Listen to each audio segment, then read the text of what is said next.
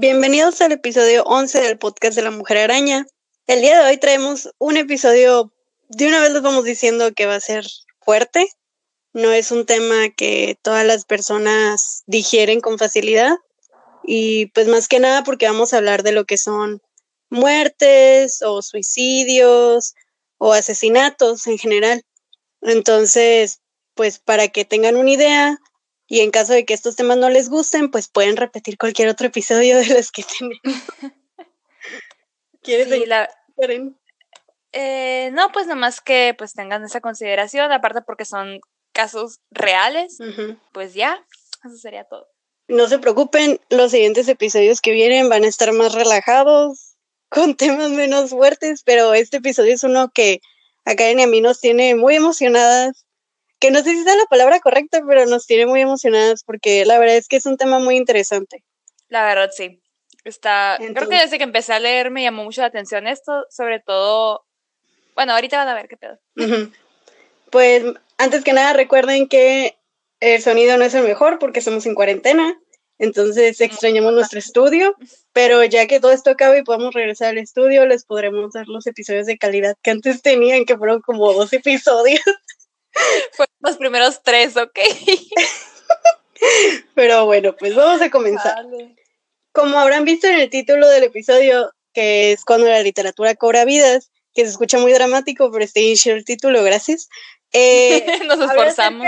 De, de este fenómeno que se ha visto, en el que a veces, en ciertas ocasiones, un libro puede llegar a inspirar a una persona a cometer un acto como asesinato o suicidio. En este caso, yo les voy a mencionar algunos asesinatos que se han dado porque un lector se obsesionó o, se inspiró de un libro.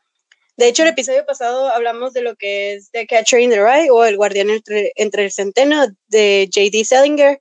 Mencionamos al asesino de John Lennon, que es Mark David Chapman, el cual pues fue arrestado por haber asesinado a John Lennon en 1980 y que cuando la policía llegó a la habitación donde se encontraba pues Lennon muerto, encontraron que pues estaba el asesino Mark David Chapman con una copia de The Catcher in the Rye y la estaba leyendo pues mientras esperaba que llegaran los oficiales.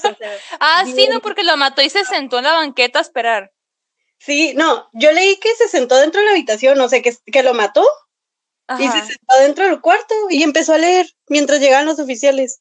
Sí, sí, vi, sí me acuerdo, o sea, no me acuerdo exactamente dónde, pero sí recuerdo haber leído cuando estaba más chica de que, o sea, que nomás lo mató y se sentó así bien X a esperar y que, y que era de que, güey, si, si captas la que acaba de hacer y el vato de que, ah, sí, mata a John Lennon. Sí, o sea, bien tranquilo. Y de hecho... mal ese vato. Más tarde, eh, en, el, en el New York Times, él llegó a escribir que que tenían que leer la novela para entender un poquito mejor lo que había sucedido. O sea, si bien raro. En el 2000 afirmó que la novela no le hizo asesinar a Lennon, pero que sí se identificó un montón con el protagonista que es Holden Caulfield. Entonces, pues eso sí está fucked up. Y luego encontré otros dos asesinatos inspirados por la novela. El otro fue John Hinckley, que él es conocido por haber intentado tratar de asesinar al expresidente Ronald Reagan. Para los que no se saben el chisme, se los digo rápidamente. Hagan de cuenta que en ese tiempo, pues Ronald, Reagan era presidente, ¿no? De Estados Unidos. Y John Hinckley está obsesionado con Jodie Foster. Jodie Foster se hizo famosa por la película de Taxi Driver, que es una película de Martin Scorsese, en el que sale pues ella y sale Robert De Niro. Y Jodie Foster le hace de, de una prostituta de 12 años. O sea, muy fuerte el papel. De hecho, sí, según yo la criticaron un chorro por eso. Sí, pero pues la neta, pues eran otros tiempos, eh, no sé. Pues sí, la película es donde salió lo de You Talking to Me, You Talking to Me. Eh, está, padre, o sea, pueden ver la película, pero sí es una película fuerte. Entonces, pues piénsela bien antes de verla. Entonces, el punto es que este tipo se obsesionó con la Jodie Foster, de que se enamoró de una manera súper enfermiza, y él se enteró dónde ella estaba estudiando en la universidad y e iba y le dejaba cartas debajo de su, de su puerta, o sea, cartas de amor, poemas, canciones que él... Entonces, pues este hombre, al ver que Jodie Foster no, ni lo pelaba, ni le contestaba las cartas, ni le contestaba las llamadas, ni nada, pues él dijo, ah, es que ella no me ve como su igual, entonces significa que tengo que hacer algo para llamar su atención. Entonces consideró suicidarse enfrente de ella, consideró, intentó matar a, a, otro, a otro político, pero no me acuerdo quién es el nombre, no lo encuentro aquí porque tengo muchas cositas. Pero el punto es que intentó matar a otro político y lo cacharon y lo metieron a un tratamiento psiquiátrico por un rato y se quedó pobre el, el tipo. Entonces dijo, ¿sabes qué? No hay problema, voy a matar al presidente, así voy a llamar su atención. Y de hecho le escribió una carta a la Jodie Foster diciéndole como que, ah, te he enviado muchas cartas de amor y poemas y yo sé que no me pelas, pero no hay problema porque voy a matar al presidente y entonces tú y yo ya seremos iguales. O sea, sí, bien, bien enfermo el asunto. de hecho, eh, en el musical, que ya te he recomendado un chingo de veces y que no lo has visto, de Assassin, que de sí. trata, es un musical de Sondheim. Sondheim es un compositor mmm, bien vergas, la neta, es de que Sweeney Todd y un chorro de cosas así. En este musical son sobre, pues, asesinos que, que han tratado o han logrado matar a un presidente y pues sale obviamente este güey. Y de hecho hay una canción que cantan él y la Squeaky, la de Charles Manson. Uh -huh. Porque ella, o sea, una de las groupies de Charles Manson porque ella trató de matar a otro presidente, creo que a Ford, si no me equivoco. Y es un dueto que cantan ellos de por qué hicieron sus, sus intentos de asesinato y se llama Unworthy of Your Love. O sea, el vato por Jodie Foster y la Squeaky por eh, Manson. Ah, ok. Interesante. Ah, ya encontré. El, pres el presidente que él acosó como para intentar matarlo fue el Jimmy Carter. Oh. Como no dio, pues lo, o sea, lo cacharon y pues lo acusaron de que por andar portando armas y lo metieron como que por un tiempo para tratar su depresión. Y luego fue como que, pues no, no lo ayudó, en realidad empeoró la situación y dijo, ah, ok, pues voy a matar a Ronald Reagan. y casual. Entre las 10 cosas del, entre los 10 libros que encontraron en su habitación en el hotel, fue el libro de Skyjacker. Eh, también encontraron Romeo y Julieta de Shakespeare. Encontraron una versión paperback de la película de Taxi Driver. Ya sabes que a veces las películas las escriben en un libro para que pues leas la película. Sí. Y que pues nunca le he hallado sentido a eso, pero está bien.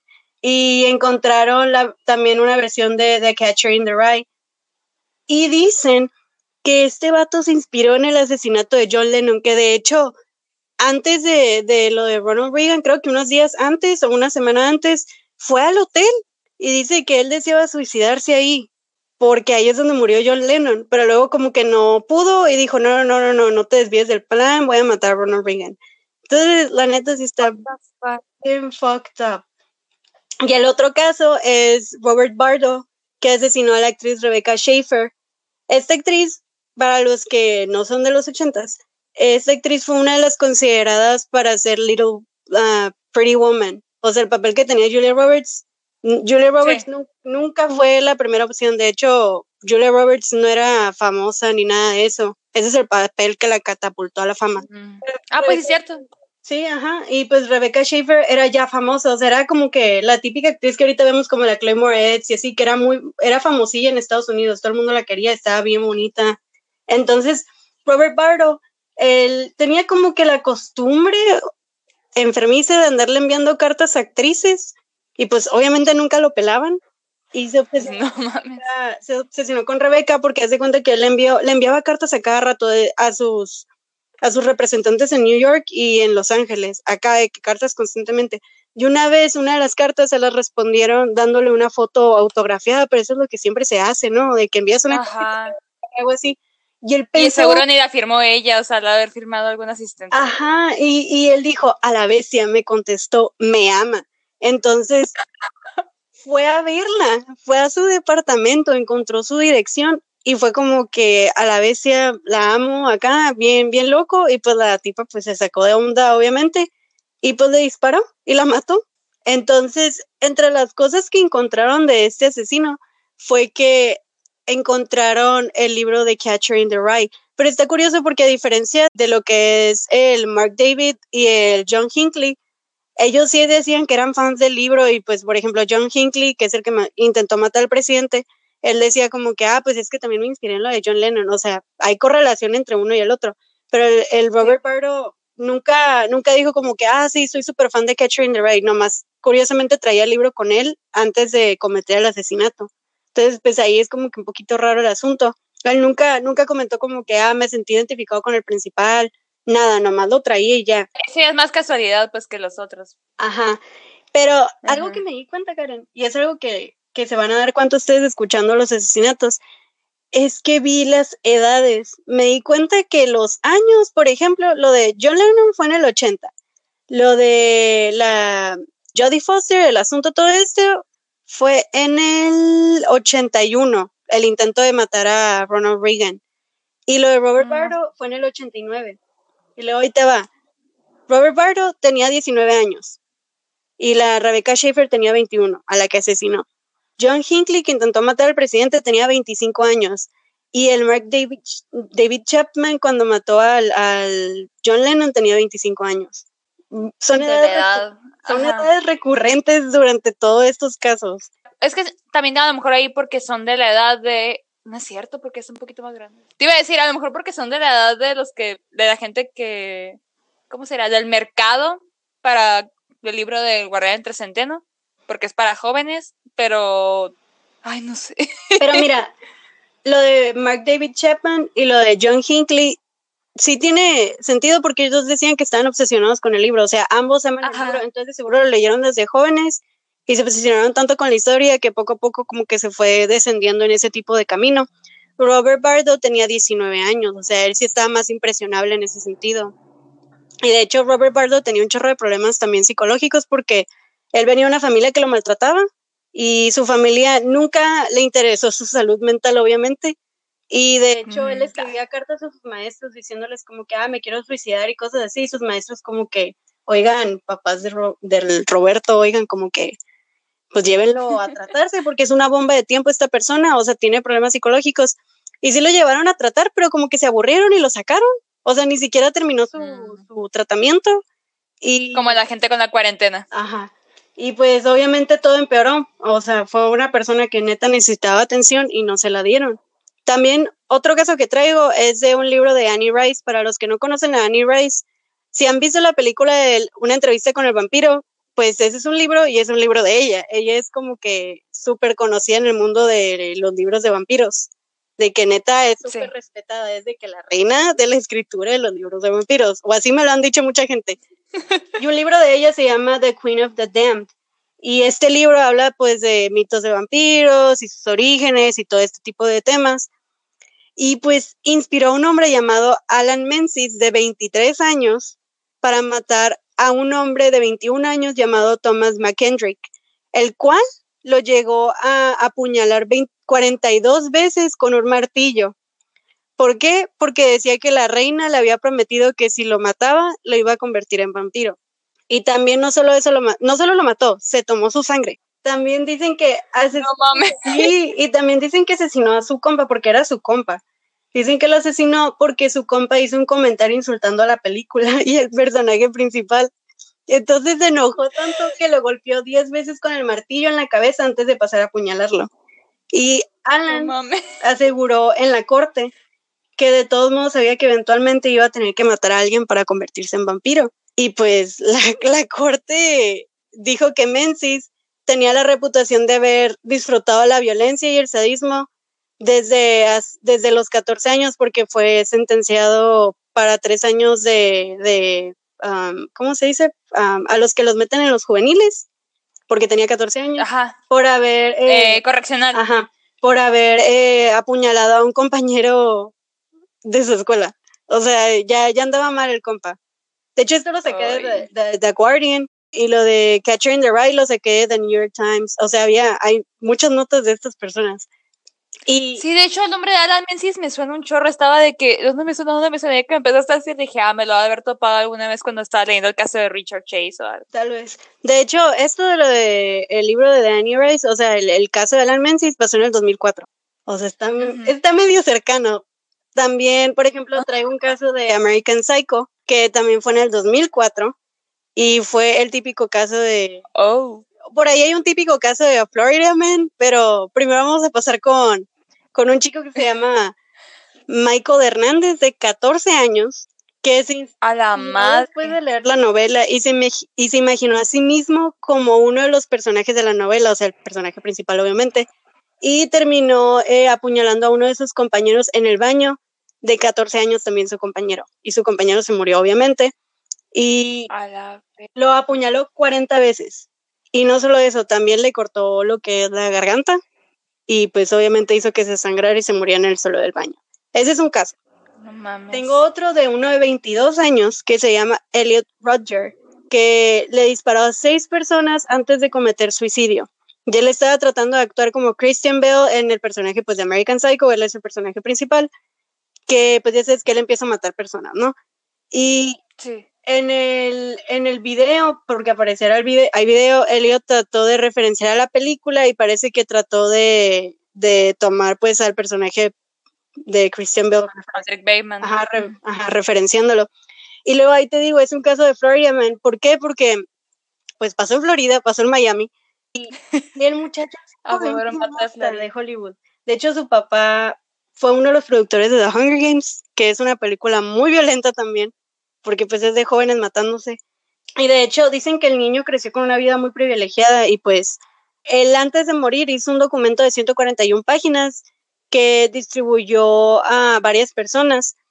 Y pues en esas 141 páginas lo que él explica es su educación, su salud mental y su profundo odio hacia las mujeres alimentado por una frustración horrible. ¡Ah!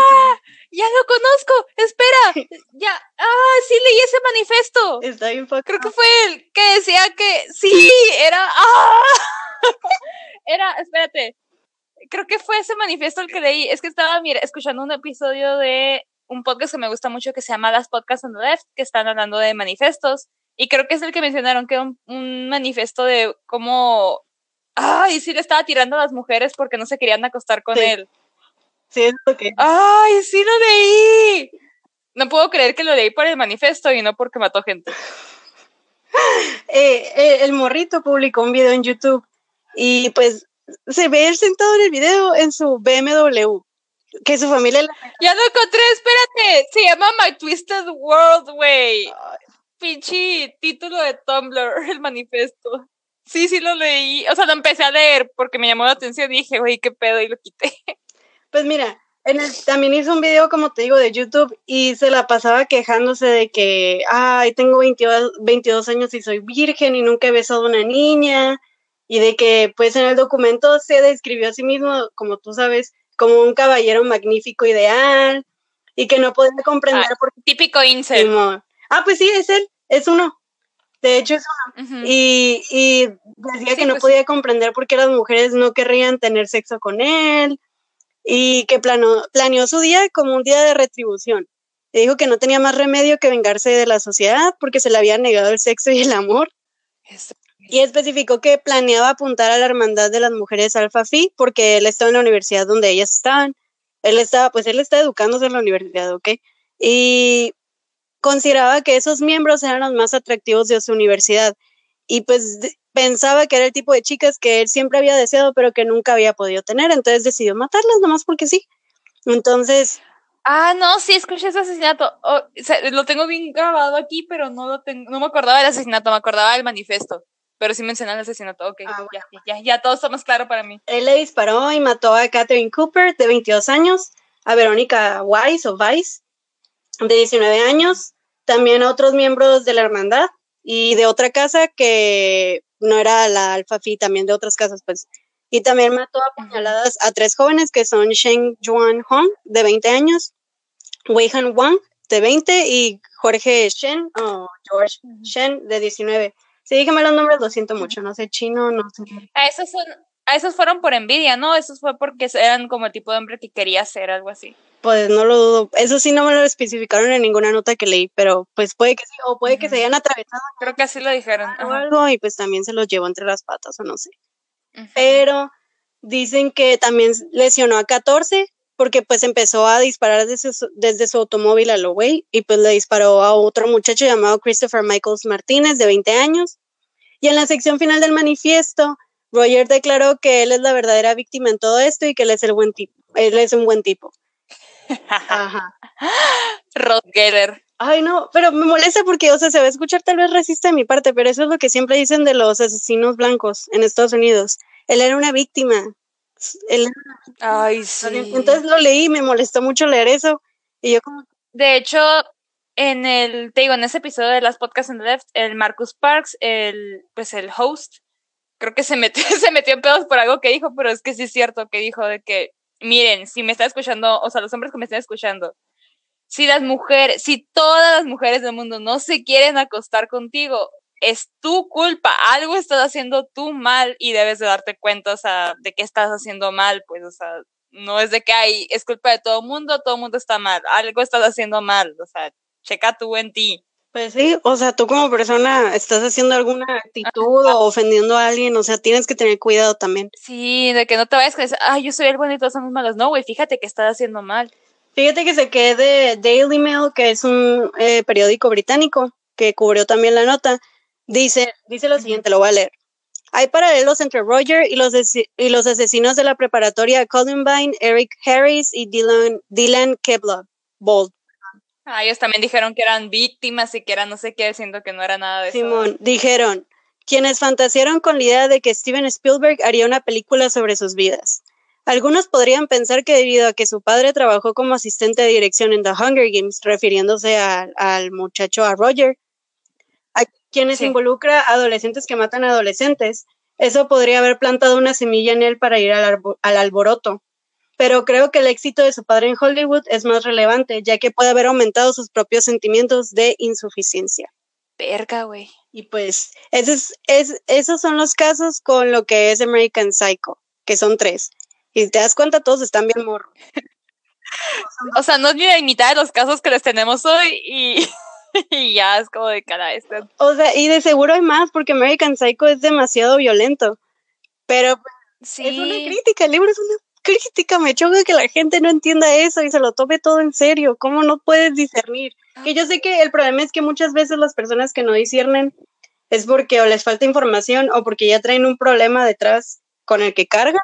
Sí. Pero. pues de hecho, ahorita vamos a medio tocar eso. Bueno, para no pasar a eso, voy a hablarte de Raid de Stephen King. Es un libro. Ah, este libro es arrepiente de haberlo escrito. Sí. De hecho, este libro no lo, no lo publicó bajo el nombre de Stephen King, incluso con Richard Bachman. que es su nombre, eh, su seudónimo, porque Stephen King tiene un chorro de libros, tiene más de 100 libros publicados, bajo seudónimo y sin su seudónimo, que es un montón así. Sí. Pero bueno, este libro dicen que influenció a tantas personas a cometer crímenes que el propio Stephen King le tuvo que decir a sus editores, ¿sabes qué? Deja de publicarlo. Y hasta la fecha no lo han publicado pero se le ha adjuntado que cuatro tiroteos se han inspirado en este libro. De hecho, el primero, sí, que la neta que traumático como autor que te pase eso, porque pues tú escribes tu obra, ya sea por crítica o porque estás descargando tus sentimientos o lo que sea, y luego alguien lo lee y dice, a la bestia, voy a matar a alguien. O sea, qué trauma, neta. Pero bueno, te traigo el primer caso que es Jeffrey Line Cox, que eh, traté de conseguir su edad porque se me hace muy interesante las edades de todas estas personas, pero no dice, no lo encontré, pero encontré que era senior, entonces de seguro tenía 17 o 18 años porque está en la prepa. Y él era un estudiante en San, en San Gabriel High School en San Gabriel, California, y tomó un rifle semiautomático en la escuela el 26 de abril de 1988 y sostuvo a una clase de humanidades de cerca de 60 alumnos durante más de 30 minutos antes de ser abordado y desarmado por otro estudiante. Y un amigo de Cox le dijo a la prensa que Cox había sido inspirado por los secuestros del vuelo Kuwait Airways 422 y por la novela Rage que Cox había leído una y otra vez y se sentía muy identificado. También traigo otro caso que es Dustin L. Pierce, de 17 años, un estudiante de Jackson County High School en McKee, Kentucky, armado con una escopeta y dos pistolas, tomó como rehenes a una clase de álgebra en un enfrentamiento de nueve horas con la policía el 18 de septiembre de 1989, que terminó sin lesiones, lo bueno. La policía encontró una copia de Rage entre las posesiones en la habitación de Pierce, especulándose que había sido inspirado para llevar a cabo la trama de la novela. Y el tercer caso te traigo, porque hay un chorro, así que lo tuve que disminuir. Eh, el primero de septiembre de 1997, Michael eh, Carneal, de 14 años, envolvió una escopeta y un rifle en una manta y las llevó a la escuela, pasándolas como un proyecto de arte en el que estaba trabajando. También llevaba una pistola calibre 22 en su mochila. Y este niño lo que hizo es que pues fue a la escuela y llegó como a las 7:45 y cuando llegó insertó se insertó tapones en los oídos y sacó la pistola de su mochila. Y le disparó ocho veces rápidamente a un grupo de oración de jóvenes. Y el miembro del grupo de oración, que era Benjamin Strong, testificó que Carneal dejó el arma cuando terminó. Y luego Carneal tomó eh, digo, colocó su pistola en el suelo y se rindió al director de la escuela. Y también después de dejar el arma, le dijo Carneal a Benjamin Strong, el que era el, grupo del miembro de oración, le dijo, mátame por favor, no puedo creer lo que hice. Nunca voy a entender a los gringos. Yo, pero te tengo otra casa más, que también es de otro libro que se llama The Collector, de John Fowles, que leí que esta es la primera novela del autor. O sea que con su primera novela ya inspiró un chorro de gente a hacer un desmadre. Pobre. Ay, imagínate también la, la, carga, porque tengo entendido que Stephen King, no sé si fue después de esa novela, si tuvo algo que ver, pero, o sea, mató a Richard Bachman, que es el seudónimo. De hecho, creo que le hizo un funeral falso, si no me equivoco. Pues maybe.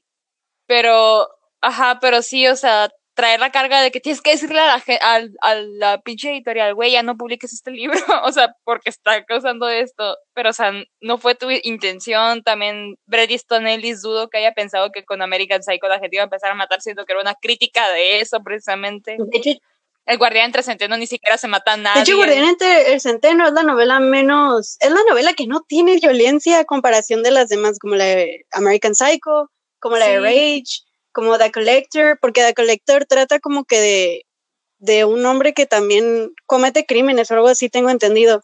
Entonces, pues la neta, se podría decir que entre las novelas la menos culpable sería El Guardián entre el Centeno, pero pues aún así no tenía por qué pasar nada. De hecho, yo leí que Stephen King en una entrevista dijo que, que él cuando él describía cuando habló con sus editores de que neta saquémosla del mercado, esto está provocando un chorro de asesinatos, hay que pues dejar de venderlo. Y que los editores dijeron, la neta, pienso que pues es la mejor decisión que podemos tomar. Y que cuando dio otra entrevista diciendo que la neta, cuando él escribió el libro, lo hizo como para sacar el coraje, pues el coraje que él traía. Y que eran como... Mm, pues se llama pues, rabia. se llama rabia. Que eran cosas que por las que él tenía como de adolescente rabia, que pasó por la prepa y todo eso, pero que nunca esperó que la gente lo iba a tomar tan literal y que iba a empezar a hacer actos vandálicos. O sea, pues la neta, no creo que ningún autor piense eso. De hecho, pues lo de eh, The Collector de John, John Fowles inspiró a un tipo llamado Christopher Wilder que capturó y mató a ocho mujeres jóvenes en 1980 y que lo encontraron con el libro en su posesión cuando él se suicidó. Y también hay otro tipo llamado Robert Verdella de la ciudad de Kansas City y capturó y mató al menos seis hombres en, en los ochentas y también Leonard Lake y Charles Sheetat NG, no sé cómo. ¿Ellos también? Ah, ok. Ellos sí conozco más o menos. Ah, pues a lo que yo encontré fue que se inspiraron por el libro y torturaron y mataron al, alrededor de 30 mujeres antes de ser atrapados. En resumen, porque es un caso pues larguito. Sí, eh, creo que los de las, las podcasts se hicieron como tres partes de eso. No me quise meter tanto porque la neta traemos un chorro de información. Entonces dije, ok, son muchos asesinos, de hecho, encontré más libros, pero la neta no quise meter más porque es mucha información. Y aparte, algo que encontré es que otro libro de John Fowles inspiró a otras personas a hacer crímenes, inspiró a un anarquista y no me acuerdo qué más cosas. Dije, no, pobre hombre, no lo voy a quemar tanto, no me voy a poner su primer libro. Chale, y o sea, tú como escritor, como gente que hace arte, como persona que hace arte, no planeas como de que, ay, van a estar imitando. Tú dices, ok, pues, o sea, tengo esta idea, tengo esta idea y la voy a, y voy a retratar este acto vandálico, este acto de violencia. No piensas de que, ay, van a empezar a copiarlo. Ay, no. No, porque no nomás están los, los asesinatos, también están los suicidios. Porque es lo que más me extraña los suicidios, cómo la gente los imita. De hecho, en el 74, el, el sociólogo David Phillips acuñó al le acuñó al término el efecto Werther, cuando imitan el comportamiento suicida. Ok. Ajá. El nombre proviene de la novela, pues, Las penas del joven Werther, del escritor Wolfgang von Goethe. No sé si lo pronuncié bien, siempre lo mal Goethe. Ajá, yo siempre he dicho Goethe así, no sé si está mal. Eh, bueno, para los que no sepan, esa novela se trata sobre, es un joven, ¿no? Que está narrando, está mandando cartas a su amigo, Willem, el joven, pues, Werther, se fue a vivir a otra parte, pues está de que, ah, pues me vine a vivir a esta parte, que sé que no, no sé qué, conocí a esta muchacha, eh, me gusta mucho, bla, bla, bla, bla, bla, bla, o está comprometida con otro vato, o se va a casar con el otro vato, o ya se casó, valió verga, no me quiere, y se suicida. Y, pues Werther se suicida, o sea, vestido con un abrigo azul, un chaleco amarillo, y se sienta en un escritorio con un libro abierto, y ahí se dispara. Cuando esta novela se publicó, muchos jóvenes empezaron a imitar a Werther para matarse. O sea, pero no nomás de que ah, lo leí y me maté. Se, o sea, mataban igual que él, de que con el libro abierto, con el mismo traje, o sea, lo imitaban en su totalidad. Qué miedo. Ajá, y pues esta tendencia en su momento se le llamó la fiebre de Werther, y de hecho en algunos países como Italia y Dinamarca lo, lo, prohibieron por lo mismo. Pues es que si no queda de otra. Ajá, pero, o sea, me llama mucha atención pues como esto, te estoy hablando de hace mucho, pues, y de hecho Philips eh, pues estaba realizando un estudio. De hecho, él hizo pues un libro sobre esto, que es ahí donde saqué todo eso, de suicidios imitativos, pues. Y de hecho, se dio cuenta de que cada vez que, por ejemplo, el New York Times publicaba una historia de suicidio de una figura famosa, por ejemplo, Marilyn Monroe o Kurt Cobain, la tasa de suicidios aumenta casi un 12%. Cuando salió de que ah, Marilyn, Marilyn Monroe se murió, la gente es como que, ah, pues qué triste, ¿no? Pero a la hora de que dijeron, ah, ok, fue un suicidio, hay gente que empezó a imitar, o sea, su muerte, pues, de que vestía, así como ella desnuda en la cama y todo. Y también con, con Kurt Cobain. Y de hecho, dijo él, escuchar sobre un suicidio permite que quienes hacen, perdón, lo dije mal, escuchar sobre un suicidio parece hacer que quienes son vulnerables sientan que tienen permiso de hacerlo. Es que para algunas personas que son mm, fans, ahora sí que de hueso colorado, como dirían, eh, se les muere su, su guía, por así decirlo, de su vida, que podría ser un actor o un cantante, lo que sea, y se mueren de una manera tan trágica, pues yo creo que se quedan como que, ah, ok, pues no queda de otra. No sé, siento que el ser tan fan de alguien de una manera así se puede hasta convertir como tipo religión. Y creo que por eso también llegan a hacer ese tipo de cosas. Pues de hecho en Noruega uh, no, y, algunos, y algunos otros países, cuando un suicidio de una figura famosa o algo, no, no los anuncian. Pero sí, o sea, como para evitar una ola de suicidios, dicen, ah, ok, se murió, pero no, no especifican los detalles. Y eso fue en los, en los, ah, en el 47, el 68. Es que si nos ponemos a pensar, del 68, la los niños de, de, los 50 fueron criados por la tele, porque eran niños de padres ausentes, quieras o no. No todos, ¿verdad? Pero pues la mayoría, al menos en Estados Unidos. En su y entonces, pues quieras o no, ves a esta persona todos los días en la tele y un día ves que se suicida, pues yo creo que por eso son un poquito más propensos a hacer ese tipo de cosas. Y los del 47, pues vienen de una, de una Segunda Guerra Mundial. O sea, vienen con los nervios muy malos. Pero actualmente, pues, no sé, qué efecto podría tener. Sí, y no es nomás, pues, o sea, la gente famosa, pues también, por ejemplo, los libros, pues, y todo eso, que fueron criados por, por, por medios de entretenimiento, vaya, y pues, o sea, ponle que están leyendo este libro y se quedan picados y de repente, pues, el guarder se mata y se quedan de que, ah, como que pierden como la esperanza, podría decirse. Y un efecto más cercano que creo que este, que creo que este lo tenemos grabado, un ejemplo, perdón, más cercano del, del efecto Werther es la novela 13 Reasons Why. Las tres, las trece, por trece razones, no sé más Trece razones, ¿por qué? Y pues por trece razones, en este libro, es una novela de Jay Asher, que se trata pues sobre una niña de preparatoria llamada Hannah Baker, que pues se suicida, graba sus cintas de las personas de, o sea, les echa culpa a, unas personas que no me gusta eso porque en un suicidio siento que puedes culpar a personas, pero bueno, el, lo que sea, graba cintas y dice tú fuiste parte, tú fuiste parte, tú fuiste parte y la parte, el libro? En ah, sí, yo también. Así, así que no me acuerdo mucho exactamente, pero lo leí. Es que nosotros leyendo en secundaria, cuando es como que, imagínate si no hubiéramos estado bien.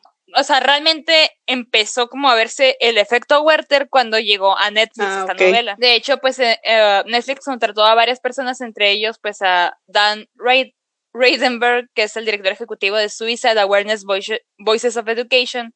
Y este güey le dijo, güey, no lanzas la serie. porque, o sea, está. Aparte de que la hicieron muy gráfica, muy gráfica. De hecho, creo que ahorita ya no está gráfico.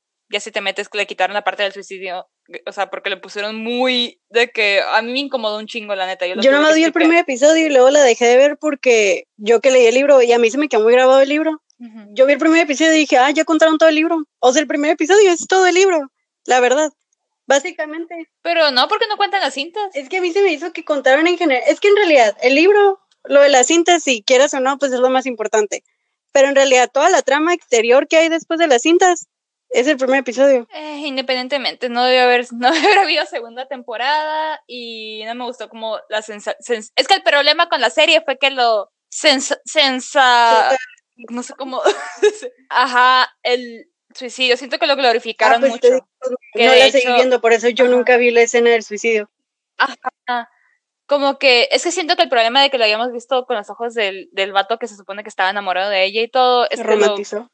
Ajá, que lo romantizó como de que, ay, esta muchacha, de que broken acá, de que yo te voy a salvar, pero ya no la puedes salvar porque.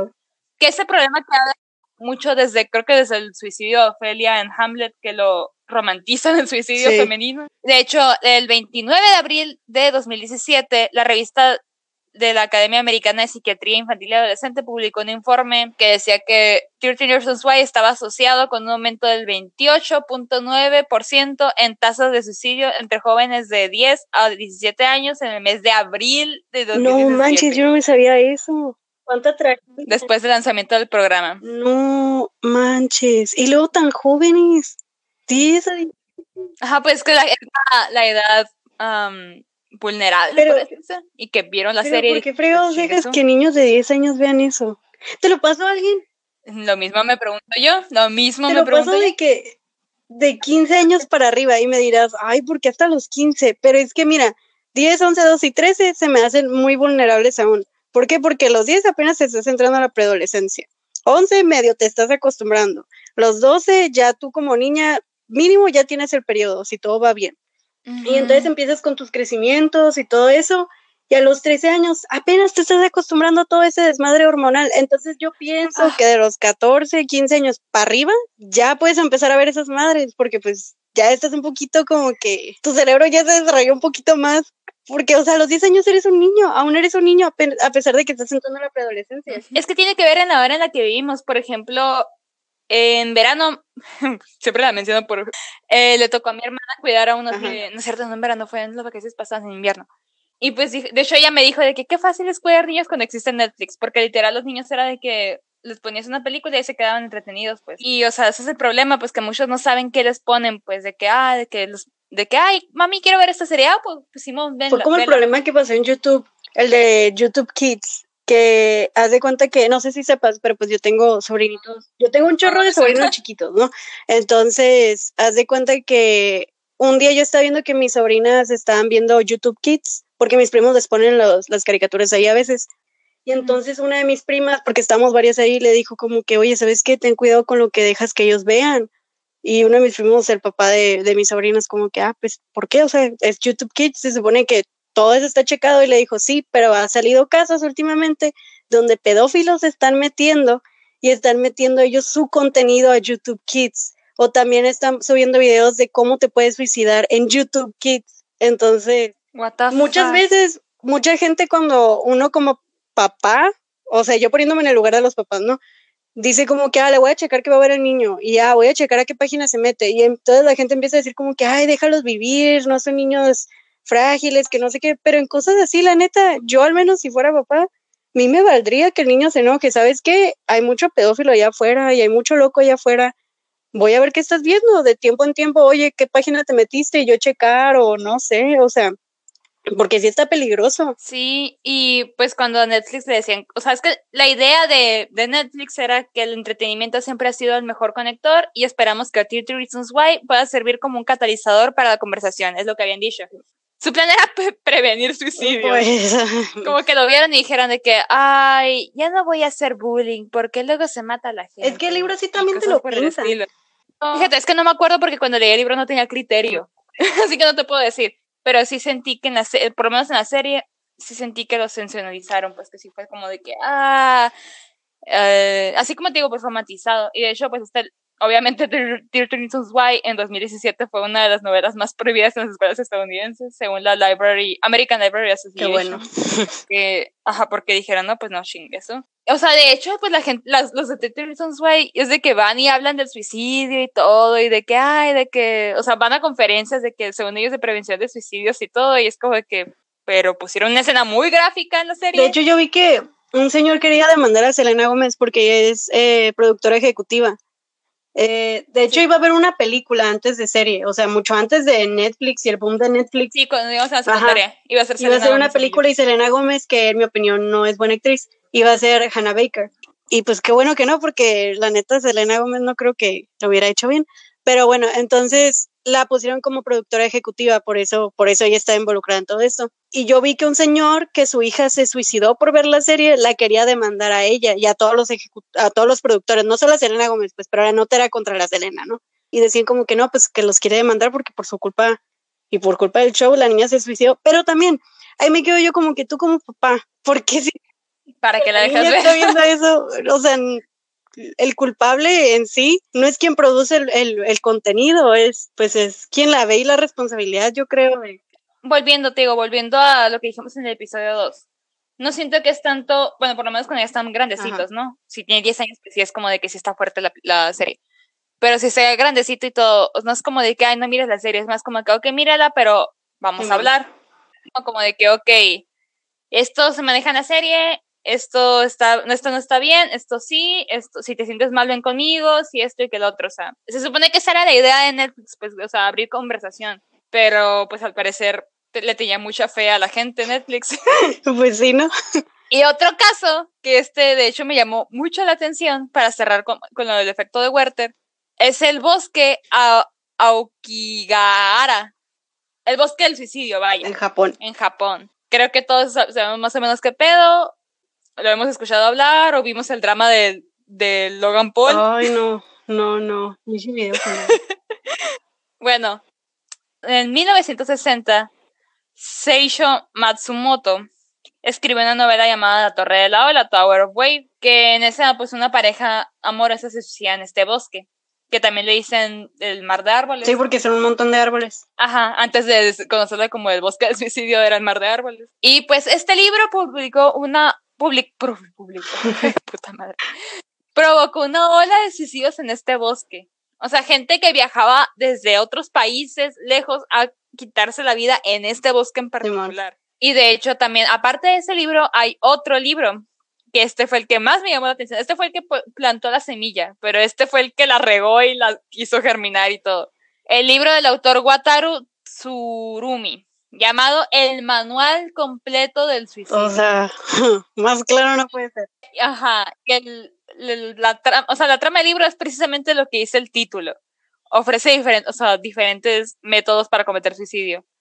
Y, o sea, literalmente te explica cómo conducir en este bosque, en qué parte del bosque es mejor y cosas por el estilo. ¿Por qué lo dejaron publicar eso? El libro se convirtió en un bestseller en Japón. Japón es uno de los países con más suicidios en el mundo. Japón y Alemania. Ajá, y donde más lo hacen tabú, Sí. en los países asiáticos. O sea, no sé por qué lo dejaron publicar en todo. Ay, no manches. Porque yo un día me puse a ver de qué Sí. países donde eras más feliz. Y me salió que Japón era de los países top donde más gente se suicida. Y también yo, yo no pensé que Alemania iba a salir. Que ya no sé si actualmente sea así, pero cuando lo vi hace unos añitos sí eran y pues la neta sí sentí mucha tristeza por ellos. Pues Alemania no sé, pero por lo menos Japón, es que la, su cultura es muy de que perfección y Sí. todo eso. O no sé si me estoy yendo con la finta de que todos los, por ejemplo, de China y Corea son así, no sé si Japón sea así también, a lo mejor estoy diciendo, generalizando las culturas. Pero según yo tengo entendido, pues, o sea, es muy... Que también, la, ahorita es- dicen muchos de que, ay, ¿por qué todos los jóvenes de ahora tienen depresión y todo eso? Es por la manera en la que vivimos ahora, Sí. pues que ahora es más como... Nos traen más así, pues, de que al tingo al tango, de que hay un título ya no te considera. Antes podías no, no terminar la, la- la prepa y tener un buen, ajá, y tener un buen, buen trabajo y mantener una familia de 10. Aparte, Y Algo madre. que leí hace poco que no tiene nada que ver, pero que, que de alguna forma me hace relacionarlo, es lo del humor millennial. Estaba viendo como que documentos, bueno, videos de análisis y por qué nuestro humor está tan raro y todo eso. Y o sea, dijeron que era algo de nuestros problemas de existencialismo, porque dicen que las personas, nuestra generación, al menos, y no sé si para abajo, pero al menos nosotros, que no tenemos asegurado nada. O sea, porque ya vivimos en un país y en un mundo lleno de caos constantemente. O sea, cada rato vemos que los países están en guerra y a cada rato vemos que se están amenazando con que lanzarse bombas y a cada rato vemos que dentro de nuestro país hay guerra tras guerra tras guerra. Y o sea, puras cosas así que nada nos asegura, como tú dices, un título, nada de eso nos asegura que tenemos paz y que vamos a conseguir paz nunca. Nada como nuestros abuelos, bisabuelos, lo que sea. Que ellos vivieron una guerra y luego hubo un tiempo de paz. Que sí, o sea, tuvieron problemas sus países y lo que sea, pero quieras o no, vivieron más cómodamente a comparación de lo que nosotros vamos a vivir y enfrentar. Entonces, también creo que eso tiene mucho que ver. Sí, y pues está en colera. De hecho, me acuerdo, bueno, no tengo aquí apuntado, así que no, no, no, no sé si está muy correcto, pero yo recuerdo cuando pasó todo lo de Logan Polito que estaban diciendo exactamente más o menos cómo estaba lo del bosque. Que hay gente, por ejemplo, que la encontrabas colgada en un árbol o algo y traía mochila. Y esa gente es como de que, ok, ellos no planeaban, como ellos a lo mejor iban a ver si cambiaban de opinión. Como de que si traían mochilas, si traían como cositas así, es porque iba, fueron al bosque y dijeron, vamos a ver si me animo, si no, pues, o sea, me regreso. Los que no traían nada, eso sí era de que a lo que voy, me voy a ir a matar. Pero sí, te digo, ese bosque, o sea, yo no sabía que había empezado por un libro y cuando vi esto dije... De hecho, yo aprendí mucho de ese bosque por, por Luisito Comunica. O sea, yo ya lo conocía, pero me salió un video de que él fue a visitar el bosque, creo que hace dos años. Y pues como yo ya sabía del bosque me daba curiosidad, vi el video. Y en el video, la neta está, está padre. O sea, no, no soy fan de los youtubers casi, pero me gustan sus videos de viajes porque sí se informa cool. Entonces, sí. él sale, él fue a recorrer el bosque, pero obviamente no iba a mostrar víctimas ni nada de eso. Y algo que mencionó del bosque, como, no, pero algo que mencionó que le dijeron los, los guías de turistas es que como ya era tanta la gente que se suicidaba, la policía empezó a implementar eh, acciones en contra de, de los suicidios. Entonces, si veían a alguien con la mochila o lo veían sin nada, lo vigilaban y decían como que, ok, esta persona no ha regresado en tres horas, o se perdió en el bosque, o se fue a matar, vamos a ir a checar. Y porque hay muchas rutas, hay de que muchos hilos dentro del bosque porque la gente los va atando para no perderse. Y también hay una chocita donde la gente va y se hospeda. Entonces tienen récord de toda la todas las personas que se hospedan y están como que, ah, ok, vino solo o vino con familia, porque hay gente que va y turistea nomás, porque es un bosque muy bonito. Entonces tienen todo eso checado y luego cuando vas a entrar al bosque hay un chorro de letreros que dicen como que, por favor, tienes familia que te ama, no hagas nada de lo que se puedan arrepentir tú y ellos, tu vida vale un montón, pide ayuda y están en japonés y en inglés.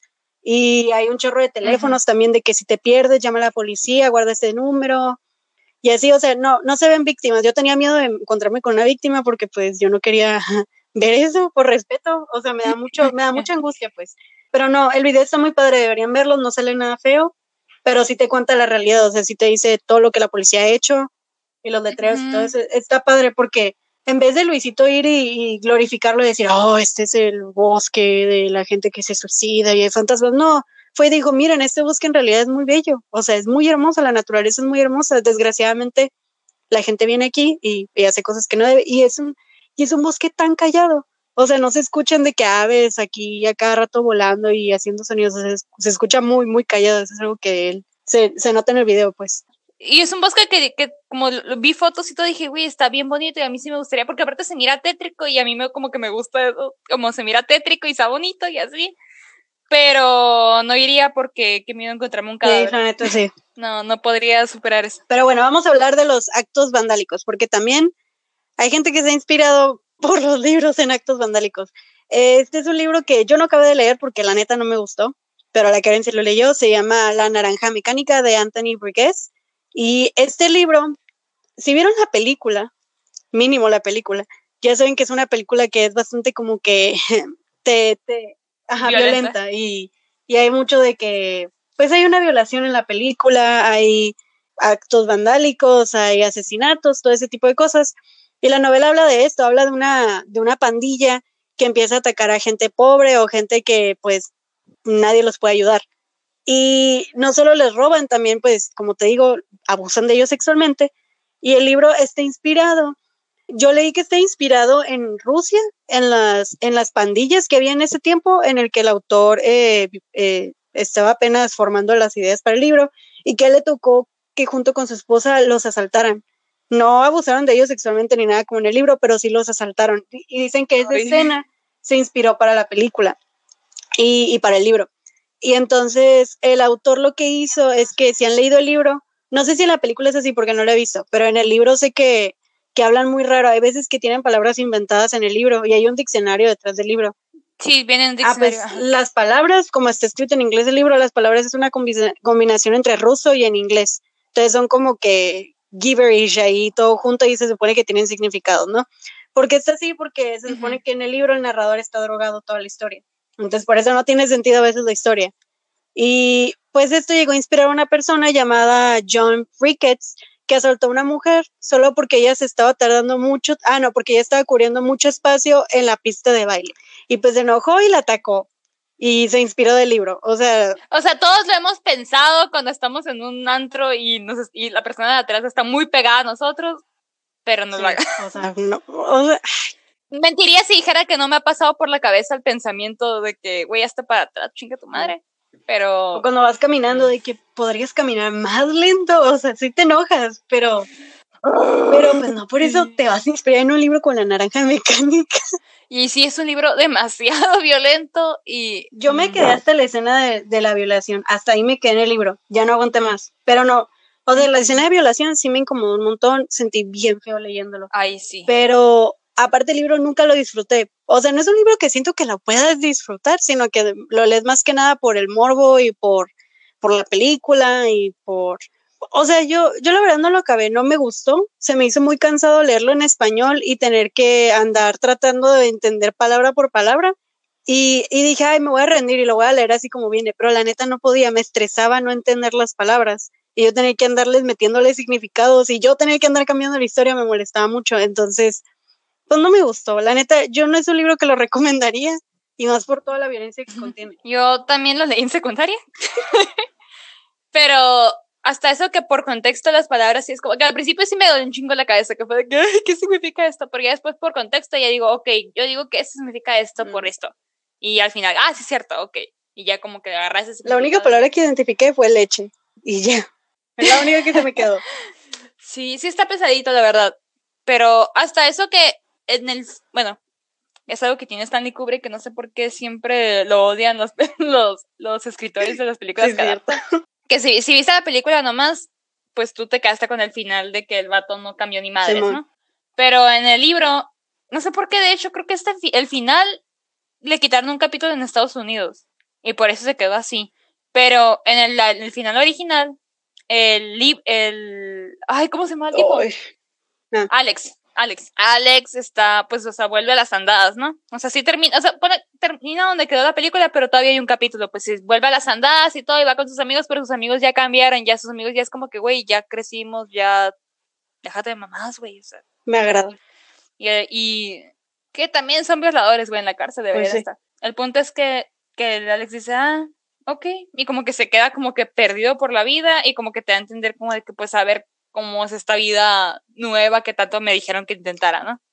Como que ahí termina un poquito más, menos, menos hollywoodesco, pero más real hasta cierto Sí. punto. Pero bueno, ¿por qué pasa esto? ¿Por qué la vida imita al arte? Estaba leyendo unos artículos y había uno que me llamó mucho la atención, que asociaba este fenómeno de imitar estos sucesos, tanto los suicidios como los asesinatos, con algo que se llama amnesia de fuente. Que esto es cuando, cuando recuerdas algo pero no estás muy seguro de dónde lo aprendiste. Como de que es una cara que te es familiar pero tú no sabes por qué te es me familiar. pasa todo el tiempo. Ajá, es la amnesia de fuente, como que, o sea, no, lo tienes ahí en tu cerebro, pero no te acuerdas de dónde salió. De hecho, el psicólogo Dani- Daniel Schachter de la Universidad de Harvard dice que todos tenemos, o sea, que todos nuestros recuerdos, tanto si los recordamos o no, están sujetos a lo que él llama la fuga, o sea, como que se te van como... Pues es que quieres o no, el cerebro lo Fuga. empieza a clasificar, ¿no? O sea, yo tengo entendido que el cerebro, los recuerdos no los puedes recordar tan vividamente porque se empieza a ocupar de otras cosas que para ti en ese momento son más importantes. Y pues, o sea, que dice que cuando recordamos una escena o un evento podemos incluir detalles de una escena o evento diferente, pues como que se van fugando estos recuerdos y se, ah, y se meten en otros. Y estaba mirando, en ese, en ese también citaban a un libro llamado El mito de la memoria reprimida de la psicóloga Isabel Loftus. Y me llamó mucho la atención sus, sus recuentos en ese libro, de cómo podemos confundir la ficción con los hechos de la realidad. Ah, canijo. Está hablando sobre el psicólogo francés John Piaget, que dice que él tenía una época muy clara, en una época en la que su enfermera luchó con un hombre que intentó secuestrarlo y que tenía cinco años en ese momento. Y después, o sea, admitieron que la historia había sido inventada. Ah. O sea, la enfermera, la enfermera se inventó esa, esa historia pues para impresionar a los padres de Piaget. Y Piaget sí recordaba que le habían contado, o sea, que o sea, recordaba nomás que la enfermera había contado a sus padres, pero, o sea, él lo tenía tan, tan metido en sí como de que es un hecho que sí pasó, como que recordaba el a hecho. La bestia. También me recuerda como las personas que se mienten tantas veces que se creen una mentira. Ajá, y pues eso es precisamente eso, pues que, o sea, te mentías tantas veces que recuerdas de repente el hecho y pero no recuerdas que es una mentira. Qué peligroso. Y dice Loftus que una vez desafió a sus estudiantes de la Universidad de Washington a implantar recuerdos falsos en amigos y familiares y que alrededor de una cuarta parte tuvieron éxito. No manches, qué miedo. Porque tiene sí, pues es que... esa cosa. Ajá, sí, precisamente.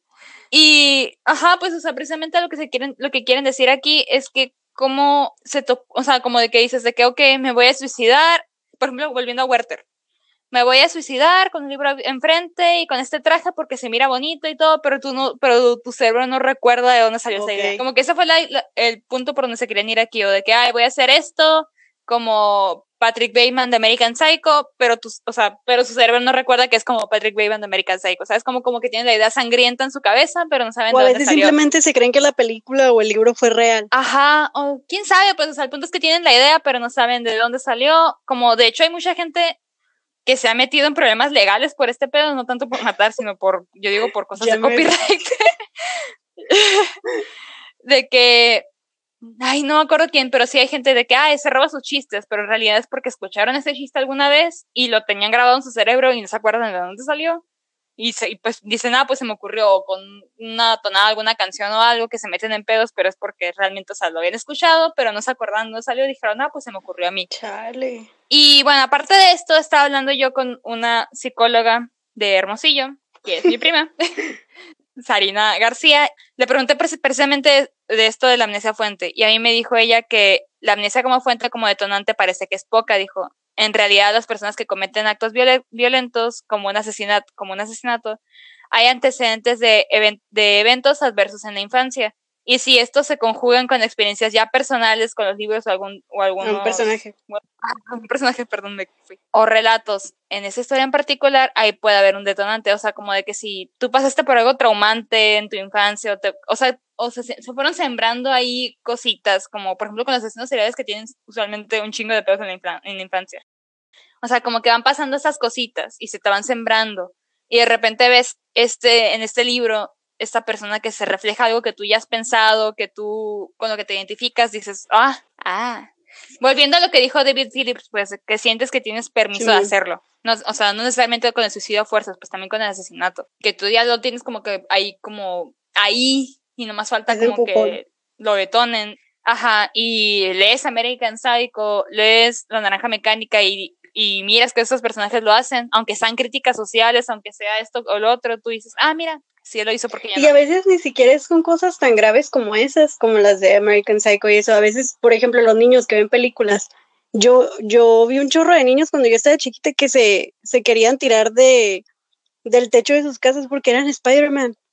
yo llegué a hacer lo de, lo de, ¿cómo se llama? Buzz Lightyear, cuando se tiran. Pero o sea, el vato vuela, pues no sé dónde salió en mi cerebro que yo podía volar si el vato no voló, yo me tiré al infinito y más allá y mi papá dice que me atrapó, yo no recuerdo ah, eso. Y no le creo nada, o sea, probablemente es que me metió un putazote. Pero sí, o sea, a veces no son cosas tan graves, pero el problema es cuando caen cosas graves, o sea, en cosas como esta. Sí, y bueno, también me dijo de que hay, o sea, es común que algunos asesinos copien o busquen asemejarse a algunos otros asesinos famosos, que es más que nada como un, así me dijo, cóctel de, de factores detrás, y que en una historia apasionante encuentran el cómo y quizá tiene que ver con algo de admiración hacia el asesino de la historia. identificarse con alguna parte de la historia personal, eh, por ejemplo, abus abandono, abusos, etcétera, lo que puede motivar a imitar o reproducir esos actos. Y de hecho, pues le pregunté, ¿y con el suicidio también? O sea, ¿qué opinas de ahí? Me dijo, sí, podría ser que en algunos casos incluso podría como, podría ser como continuar con un legado, un motivo, una misión. Pues sí parece, pues es que sí. Sí, pues está muy fucked up todo el pedo. A lo mejor es una mezcla de los dos, no sé, es que es, es que es, es un chorro de factores, pues. Es que el ser humano es muy complejo, es muy complejo. quiero ser humano. Ay, espero reencarnar en un perrito en mi próxima vida. un perrito, un golden retriever de una familia rica. Por favor, sí. Ajá. No. el chihuahua de Paris Hilton. Bueno, el punto es que mantener estos temas tabú, como ya mencionamos, no es una buena idea, obviamente. No, pues. Ni el caso. El asesinato y los, los, suicidios, o sea, es una parte de la realidad, pues, y tampoco puedes decir, ya no hagan estos libros porque, pues, es una parte de la realidad y obviamente el arte siempre busca retratar la realidad o buscar una manera de, de presentar estas, estas cosas, pues, o sea, no, no, no puede, no puede no, no decirse, pues, no puede no mencionarse, no puedes decir, voy a quitar todas las películas violentas o los libros violentos porque no, porque es una parte de nuestra vida, pues, o sea, tiene, o sea, estar ahí, pues. Sí. Si no, sería una tópica de ser, de ser la vida, pues pues ya se ha intentado en años pasados, en siglos pasados, de que cancelar libros y a qué nos ha llevado. La gente ha hecho revoluciones por historias. Entonces no, no tiene sentido. Y aparte, cuando los prohíbes, te dan más ganas de verlos. Sí. No ves a la gente que quiere salir de sus casas por el COVID.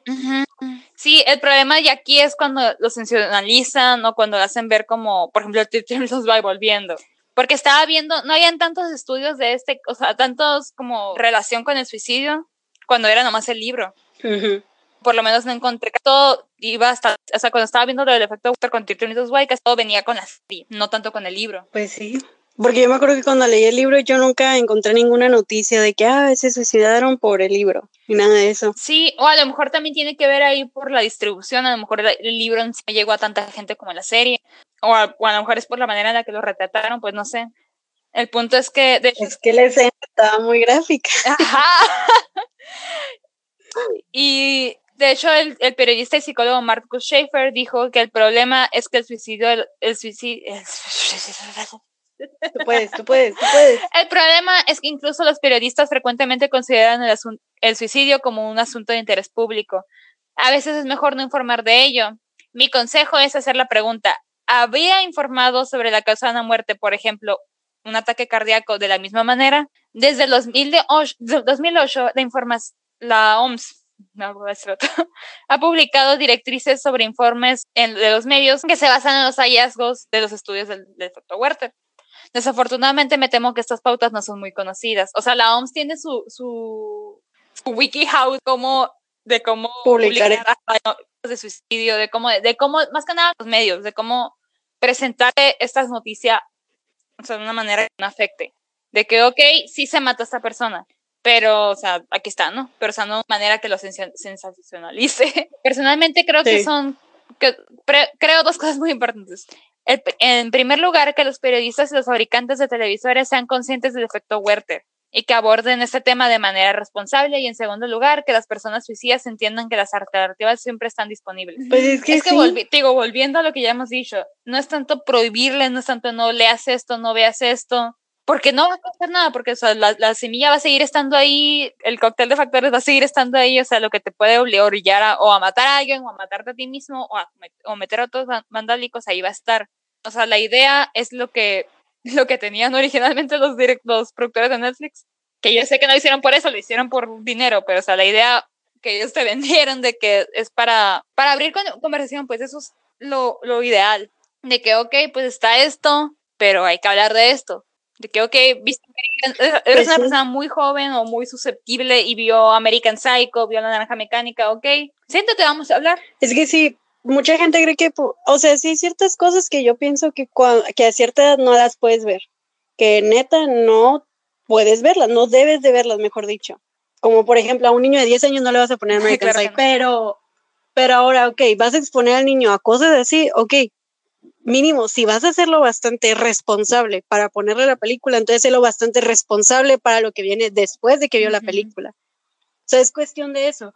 Es como, como cuando a los niños chiquitos les pones a ver películas como la del exorcista, la original, desde muy chiquitos, de que, ah, para que no les den miedo las películas de terror. Simón, ok, va, pues cada quien tiene su manera de criar a sus hijos o a sus sobrinos, lo que sea, pero ahora también ser responsable por su salud mental, al menos hasta que ellos ya sean lo bastante grandes para ellos, ahora sí poder discernir y decir, ok, hasta aquí, yo ya voy a empezar a tomar mis decisiones con respecto a mi salud mental. Mucha gente no, no es responsable en realidad con lo que son los niños, o sea, yo digo más de los niños porque siento que son los más susceptibles a, envolverse en este tipo de cosas como lo que te digo, lo de YouTube Kids o lo de Netflix. Se supone que hay un Netflix para niños, pero tú crees, tú crees que en serio muchos papás hoy en día se sienten a ponerles nomás Netflix Kids. O sea, muchos sí van y lo ponen y ya y ve lo que se te pegue la gana. Pero, ¿y si tu niño se sabe salir? Porque los niños hoy en día saben hacer eso muy fácilmente. Y, o sea, a mí me dirán como que, ay, qué persinada, vas a ser una mamá sobre, sobreprotectora o lo que sea, si es que llego a tener squinkles. Pero, la neta, yo prefiero, neta, pasar una hora o lo que sea cuidándolos, de que yo sentarme y ver el episodio de la serie y ver de qué trata la serie y ya dejarlos verla como sea, si yo la apruebo, o que si ven una película, sentarme con ellos y luego, ah, ¿sabes qué? Pues trató temas de estos, ¿tú qué opinaste de la película? Yo opino esto, porque a mí me choca que la gente piense que porque son niños chiquitos o adolescentes no son capaces de, de entender cosas y que los tienes que tratar chiqueado o lo que sea, no. O sea, si a un niño le hablas bien y le hablas de tú a tú, obviamente a su nivel, van a entender. O sea, no, deja de pensar que no tiene que haber filtro y que porque son niños chiquitos no les tienes que dar cosas de valor, como buenas historias de valor o lo que sea, ¿no? O sea, eh, eh, son la gente que se va a formar para el mañana, entonces, ¿por qué darles cosas que no les sirven ahorita? Y al final te estés quejando porque terminaron siendo unos adultos con muchos problemas cuando lo puedes arreglar muy simplemente desde un inicio. Sí, y es que también aquí viene, por ejemplo, cuando estaba escuchando también las podcasts en Left y leyendas legendarias del de Richard Chase, me quedó muy grabado. Richard Chase, pues es un vato que mataba gente, pero decían el vampiro de Sacramento porque mataba gente y se, y se comía su sangre. Es un güey que tenía un chingo de problemas mentales, de que estuvo en psiquiátricos y todo. Pero, o sea, la gente lo dejó ser, pues, de que lo soltaron y su mamá le valió cuasha, o sea, nadie lo estaba cuidando, pues es un güey que ya estaba ahí como susceptible a, cosas horribles, pues, o hacerse cosas horribles. O sea, tienen que estar, o sea, cuiden a su gente que tenga algún problema, no es nomás de que, ay, al rato se le pasa, no es échale ganas, o sea, genuinamente hay que hacerle ver a la gente las alternativas, o sea. Y también, o sea, si sabes que eres muy sensible y ciertas cosas te pegan más porque pues eres una persona empática o lo que sea, no veas las cosas que sabes que te van a martirizar. O sea, si tú dices, ah, ¿sabes qué? Yo, yo he tenido problemas con quererme suicidar o cosas así, pues no te expongas, o sea, si puedes evitarlo para de hecho, hay mucha gente que se triggerió por, por, eso, ejemplo. por Twitter Reasons Why, de que gente que tuvo como de que yo ya me he intentado suicidar y vi esa pues dije a la verga, o sea, como que sí les afectó. Que de hecho también es algo que ahorita actualmente me gusta más que ahorita ya están poniéndole más, más warnings a las cosas. Por ejemplo, ayer empecé a Euforia con Cassandra. A mí también. Y, y pues en casi todo, casi cada episodio tiene literal de que empezando de que un warning, de que esta escena tiene varias, o sea, esta, esta, esta serie tiene escenas de sexo, drogas, bla, bla, bla, fuertes. Ahí tú sabes, ¿no? Y ya pues tú sabes de que, ok, pues, o sea, la quiero ver o no la quiero ver. De hecho, yo también vi Euforia, me gustó mucho. Eh, y sí, o sea, la serie sí está fuertecita, la neta, sí está fuertecita. Para alguien muy joven o para alguien que ha pasado por cosas así o cosas peores. Entonces, sí me gustó también que lo manejaban así. O por ejemplo, ayer que te está diciendo el webcomic que ando leyendo, pues hay una escena de violación en el webcomic y lo primero que sale es un warning de, oye, ¿sabes qué? Va a pasar algo así. Por si eres sensible, no lo veas. Y aún así, sabes que lo manejó bien, no, no lo manejó como en 13 Reasons Why, que fue muy explícito. Aquí fue como que pasó algo y lo vio, hasta eso que, ocultó así. Hasta eso que 13 Reasons Why, sí, la serie tiene sus warnings. Ajá. Mínimo. Hasta eso que sí. Sí les doy eso. Pero cuando sí son violaciones, sus warnings. Es que siento, siento que es, que es mucha responsabilidad tú como papá, si es un niño chiquito, y así tú eres más grande y ya eres capaz de discernir entre el bien y el mal y lo que sea, que aunque son áreas muy grises, tú sabes más o menos qué, qué, qué te puede poner nervioso, que no. Si tú sabes que no estás bien en un lugar mental y que has pasado por muchos, muchas situaciones fuertes y no tienes la ayuda para poder ir a tratarte, pues mínimo no, no busques series así, no busques libros así, porque no te van a ayudar, te van a, te pueden empeorar la situación en la que ya está. Entonces sí, sí es mucho de, de, de tener esa inteligencia emocional. Y responsabilidad más que nada. Sí. Pero pues no por eso esas obras se van a dejar de hacer. Muchas veces son necesarias, algunas de esas en mi opinión, como, o sea, por ejemplo, Lolita.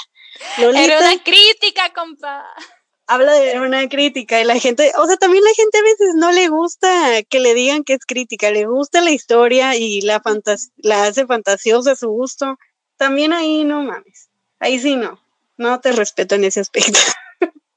Tienes que tener cuidado, la neta, infórmate, no te pasa nada si te informas del libro, no te va a quitar ni 15 minutos saber cuál es el detrás del libro a veces.